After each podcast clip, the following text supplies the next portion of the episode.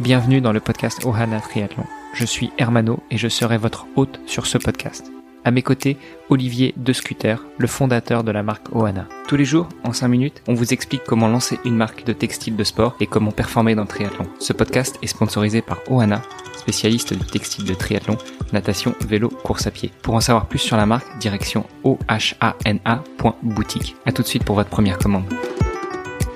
Salut les sportifs, c'est Hermano et vous êtes toujours sur le podcast Ohana. Épisode du vendredi 22 janvier. On termine la semaine toujours avec Olivier. Salut Olivier. Salut Hermano. Et puis euh, Yves Darvan, l'un des trois frères, l'un des trois préparateurs de la société Start Today. Salut Yves. Bonjour à vous, bonjour à tous. Eh bien, euh, chers auditeurs, je pense que vous avez compris notre schéma pour la semaine. On termine euh, avec cet épisode du vendredi sur la planification en course à pied. Yves, eh bien comme on l'a fait sur la planification en natation et la planification en vélo, quels sont les prérequis pour pouvoir mener à bien une planification en course à pied? Alors par rapport aux prérequis, euh, par rapport aux grandes distances euh, sur lesquelles on va travailler dans le e-book, donc la distance olympique, on doit faire un 10 km.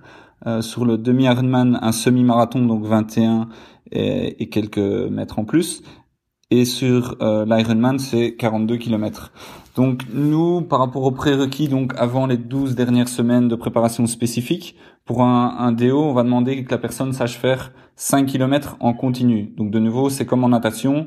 Quand je dis en continu, c'est qu'elle sache euh, qu'elle sache courir tout le temps par rapport euh, donc aux, distances olympiques, hein, 10 km, on va demander que la personne sache faire euh, déjà un 5 km sans euh, sans s'arrêter, donc en continu, donc sans marcher. Par rapport à avant un, un demi-distance, donc avant de pouvoir faire un semi-marathon à la fin de l'effort, on va on va demander à la personne de savoir faire déjà un, un 10 km. Et alors pour un Ironman, on demande que la personne sache déjà faire un semi-marathon, donc un 21 km.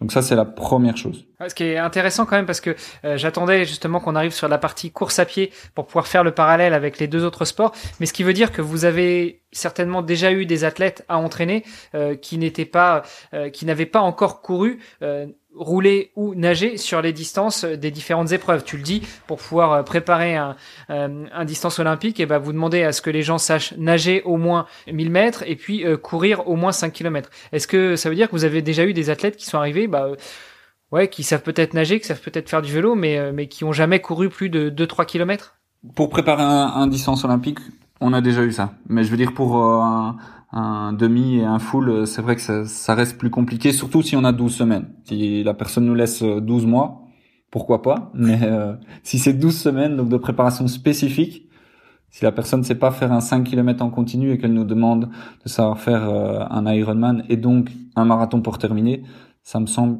très compliqué. En tout cas, nous on va pas prendre le risque. On va pas on va pas prendre la tête. On va lui dire que on va un peu se mettre en retrait, on va dire que qu'il y a trop de risques de blessure en fait, puisqu'on va augmenter la charge et progressivement, ben, donc l'athlète va pas être euh, en mesure de pouvoir euh, le digérer ce qu'on va lui donner, et donc on va devoir adapter, et donc il va arriver euh, en n'ayant pas fait assez de volume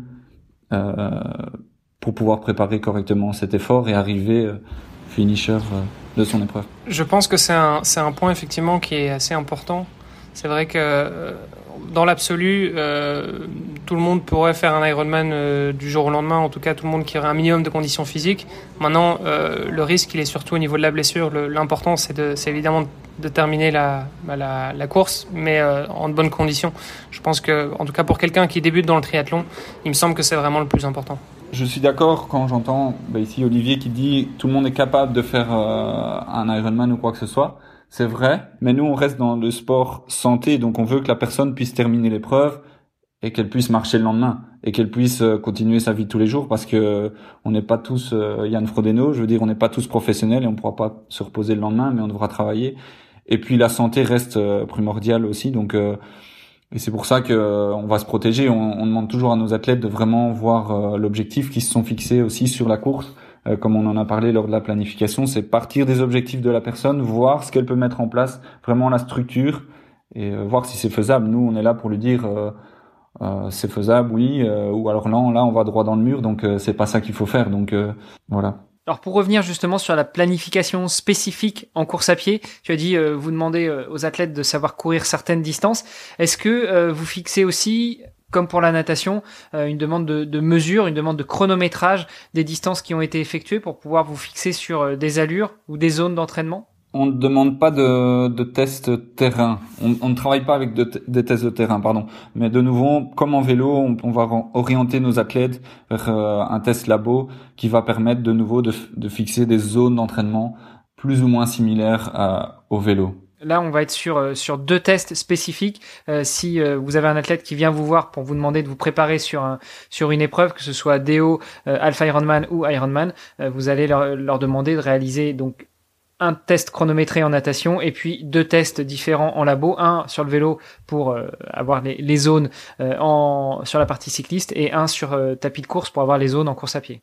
Franchement, si on a un athlète qui, est, qui, qui, qui nous dit qu'il est capable de faire ça assez vite et que c'est pas trop contraignant, c'est le paradis. Maintenant, voilà, si on a un athlète qui, qui a peut-être en manque de temps, ben on va lui dire euh, voilà tu, tu viens de quel sport ou, voilà on, part d'un athlète qui a, qui a jamais fait euh, ou qui a fait peu de sport dans, dans sa vie, alors on va lui dire fais juste un, un test vélo. Euh, ça va nous protéger parce qu'il y a plus de risques en, course à pied puisqu'il a peut-être pas forcément l'habitude tout simplement de courir sur un tapis roulant. Euh, donc à partir du test vélo, on va pouvoir créer le programme avec euh, un débutant sans souci. Donc on va jamais obliger notre athlète d'aller faire deux, deux tests. Donc c'est vraiment pour rebondir sur ta question.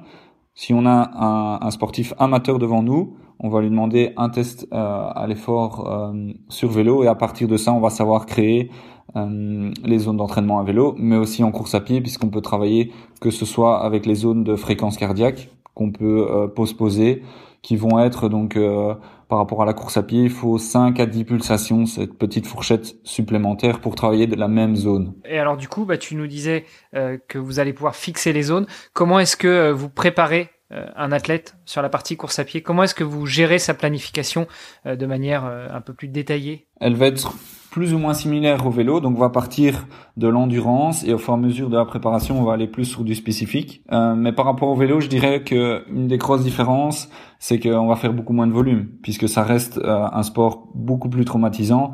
Euh, on va plus plus facilement faire le volume à vélo, donc vraiment sa, sa la capacité.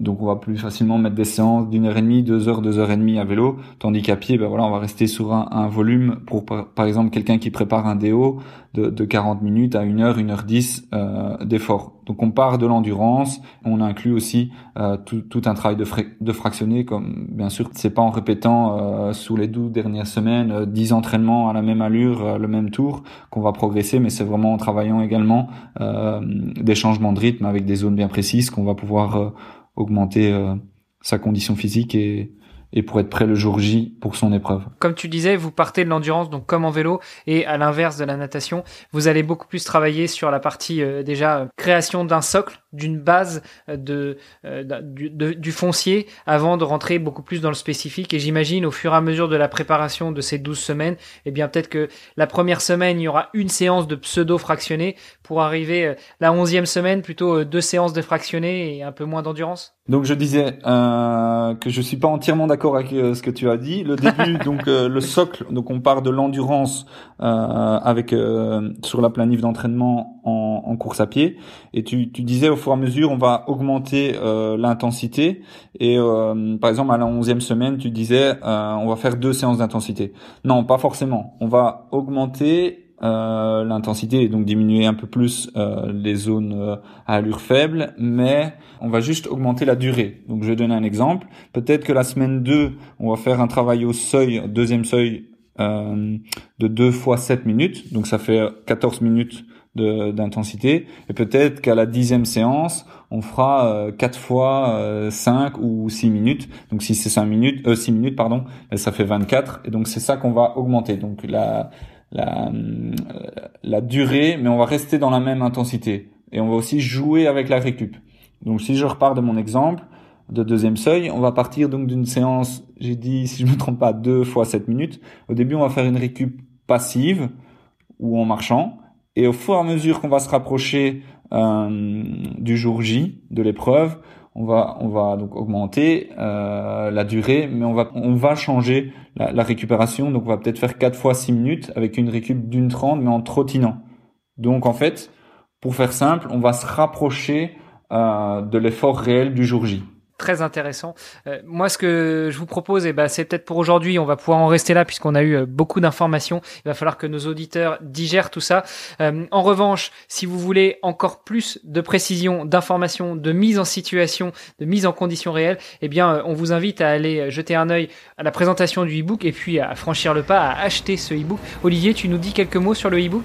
Alors effectivement, c'est quelque chose qu'on a déjà pu mentionner dans d'autres épisodes. Euh, on a décidé de, rédiger un e-book justement sur la préparation euh, de son tout premier triathlon. Donc voilà, si vous voulez euh, commencer le triathlon et préparer en tout cas votre toute première course, eh ben, on a justement rédigé six chapitres qui sont chacun écrits par un spécialiste dans son domaine. donc on va avoir Hermano pour l'équipement, on va avoir Yves et ses deux frères qui eux rédigent la partie justement de planification d'entraînement. Et puis on va retrouver aussi la prévention des blessures, la nutrition, la gestion du temps et la préparation mentale. Euh, dont, on pourra, euh, sur lesquels on pourra revenir aussi euh, dans, les, dans les semaines à venir. mais donc voilà, donc l'idée c'était vraiment d'avoir un guide qui soit le plus complet possible pour préparer votre, votre toute première course de type euh, triathlon, peu importe la distance que vous souhaitez faire, euh, vous aurez justement bah, toutes les informations nécessaires. Et en mode beaucoup plus détaillé que les podcasts que l'on peut vous proposer, puisque en fait en, 5-10 minutes, on survole vraiment les sujets pour vous donner quelques tips. mais là, si vous voulez beaucoup plus de précision, eh bien on vous invite encore une fois à aller faire un tour du côté de ce e-book. Yves, si on est intéressé par en savoir plus sur la société que tu as créée avec tes deux frères et peut-être franchir le pas aussi d'être accompagné par des professionnels, où est-ce qu'on on vous retrouve Un site internet, euh, sur les réseaux sociaux? Le nom de notre société, c'est Start Today. Vous pouvez aussi bien nous retrouver sur internet. Donc on a un site internet on a une page Facebook on a aussi Instagram enfin tout, toute la panoplie. Donc je pense que c'est assez simple de nous retrouver. Et comme les gens le, disent souvent même je pense vous tapez simplement programme d'entraînement euh, bon programme d'entraînement et vous trouverez aussi. Le référencement était bon là sur ce coup là j'avoue j'avoue. Tout ce travail Ok, super. Merci beaucoup Yves. Merci d'avoir euh, mené à bien avec nous cette, euh, cette semaine, cette série hebdomadaire sur la planification. Euh, et chères auditrices, chers auditeurs, je ne sais pas s'il est encore nécessaire de le redire, mais surtout, n'hésitez pas à aller laisser un commentaire sur Apple Podcast et puis à attraper tous les devices de vos amis, de votre famille, les ordinateurs, les téléphones, à leur faire découvrir ce podcast Ohana Triathlon et puis à diffuser la bonne parole, la bonne nouvelle, en sachant que nous existons et nous avons besoin de vous pour être connu et pour euh, diffuser euh, ces bonnes informations au plus grand nombre. Euh, Olivier, je te donne rendez-vous lundi pour un prochain épisode et puis Yves, et eh ben, à très bientôt pour finaliser ce e-book sur comment se rendre à son premier triathlon. Chères auditrices, chers auditeurs, passez un excellent week-end et je vous donne rendez-vous la semaine prochaine. C'est parfait. Merci Hermano et un grand merci à toi Yves. Un grand merci à vous. À très très bientôt et vive la famille. Ce podcast est sponsorisé par Oana. Pour en savoir plus sur les textiles et les valeurs de la marque, rendez-vous sur oana.boutique. A tout de suite pour votre première commande.